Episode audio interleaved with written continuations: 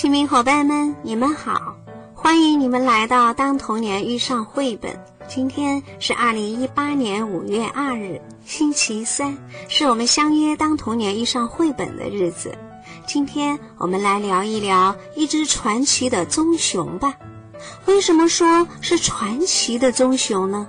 因为它是唯一一只参加过二战，并且还被授予军衔的棕熊。故事得从这里说起。一九四二年，一位在伊朗哈马丹附近的小男孩救了才刚刚学会蹒跚行走而又失去了妈妈的小棕熊。他们都没有东西吃，也没有东西喝，被驻扎在这里的波兰士兵们发现了。他们买下了这只小棕熊。由于小棕熊毛茸茸的外表加上蹒跚的步态，非常可爱，成为了驻地官兵与附近民众的最爱。当时小棕熊还未满一岁，士兵们就只让它喝牛奶。后来士兵们开始给它吃水果、果酱、蜂蜜和糖浆，反正士兵们喂它吃什么，它就吃什么。也从不挑剔，甚至士兵们喝酒的时候也会给他来两口。呵呵，他还真的喝呢，而且喝起来觉得还挺爽。久而久之，小棕熊吸着烟，喝着酒，慢慢长大了。小棕熊每天跟士兵们一起玩，反正是跟着人长大的，他也没把自己当成熊。士兵们怎么做，他就跟着怎么做。平常没事儿的时候，他最喜欢跟士兵玩摔跤，哈哈，因为呀，从来没有人能玩得过他。每天，士兵们无论去哪儿都会带着他，他也挺喜欢坐车的，经常没事干就突然伸出个头去吓吓路边的人。然后乐呵呵地缩回来，真是个淘气包呀！从此，棕熊便跟着连队从伊朗移防到现在的伊拉克，再迁移到叙利亚，转进巴勒斯坦，又停留过埃及，最后到了意大利的南部。直到有一天，这只棕熊的命运转折点来到了。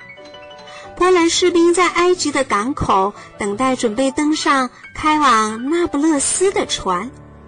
到达意大利后，与义军队会合，但是港口的指挥官却以不允许野生动物上船为理由，拒绝了棕熊，并且表示只有正式军人才能登船。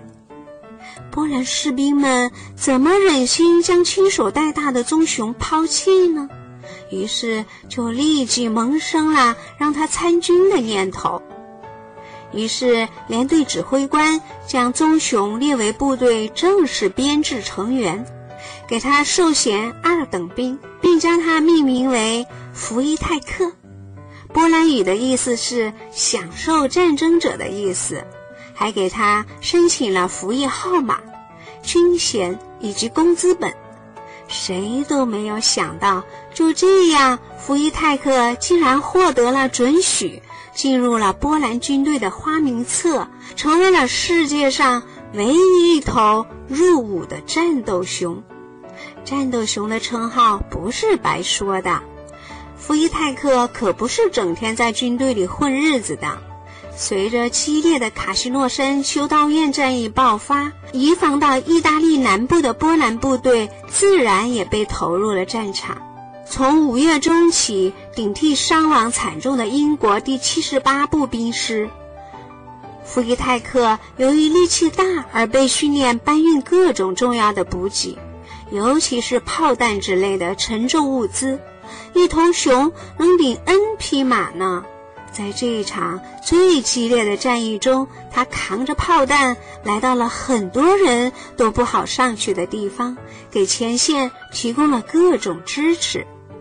士兵们每天看到最大的希望，就是扛着炮弹和给起的福伊泰克来到他们的阵地。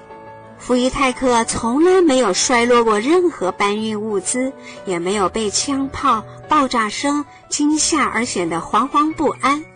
这场战役之后，士兵们都被感动了。指挥总部特别嘉奖，将第二十二炮翼连徽章更改为抱着炮弹的伏伊泰克，并且更名为第二十二运输连。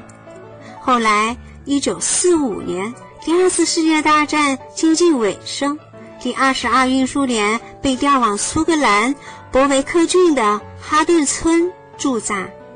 伏伊泰克马上获得博维克郡当地居民与媒体的宠爱，波兰苏格兰文化协会还为他颁发了荣誉会员资格。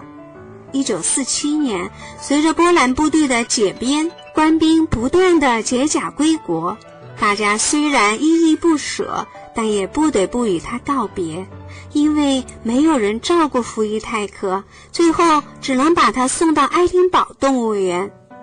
但是之后的很多很多年，每当有波兰游客用波兰语跟他打招呼时，他都会特别嗨，还会手舞足蹈。以前的波兰老兵也经常来看他，给他几瓶酒喝喝，甚至跳进兽栏里继续与他摔跤，完全不会有危险。伏伊泰克一直是这群波兰士兵们心中的英雄。他们也因此给他塑了各种各样的雕塑，在伦敦的帝国战争博物馆和加拿大渥太华的战争博物馆都有他的雕像。一九六三年十二月，伏伊泰克离开了这个世界，那年他二十二岁。虽然伏伊泰克离开了，可是这只重达约二百五十公斤、体长约一百八十三厘米的棕熊。给人们留下的是满满的回忆，满满的传奇故事。所以，假如你现在漫步在爱丁堡的任何一条街道，你也许会遇上这么一辆公交车。公交车上印有一头抱着炮弹的西伯利亚棕熊，它就是传说中的伏伊泰克。到过伊朗，跟波兰人摔过跤。能喝酒，参过军，打过二战，扛过炮弹，还揍过德国人。这就是伏伊泰克，这就是那只传奇的棕熊的故事。好了，亲密伙伴们，我们的故事讲完了。这只传奇的棕熊有没有令你震惊呢？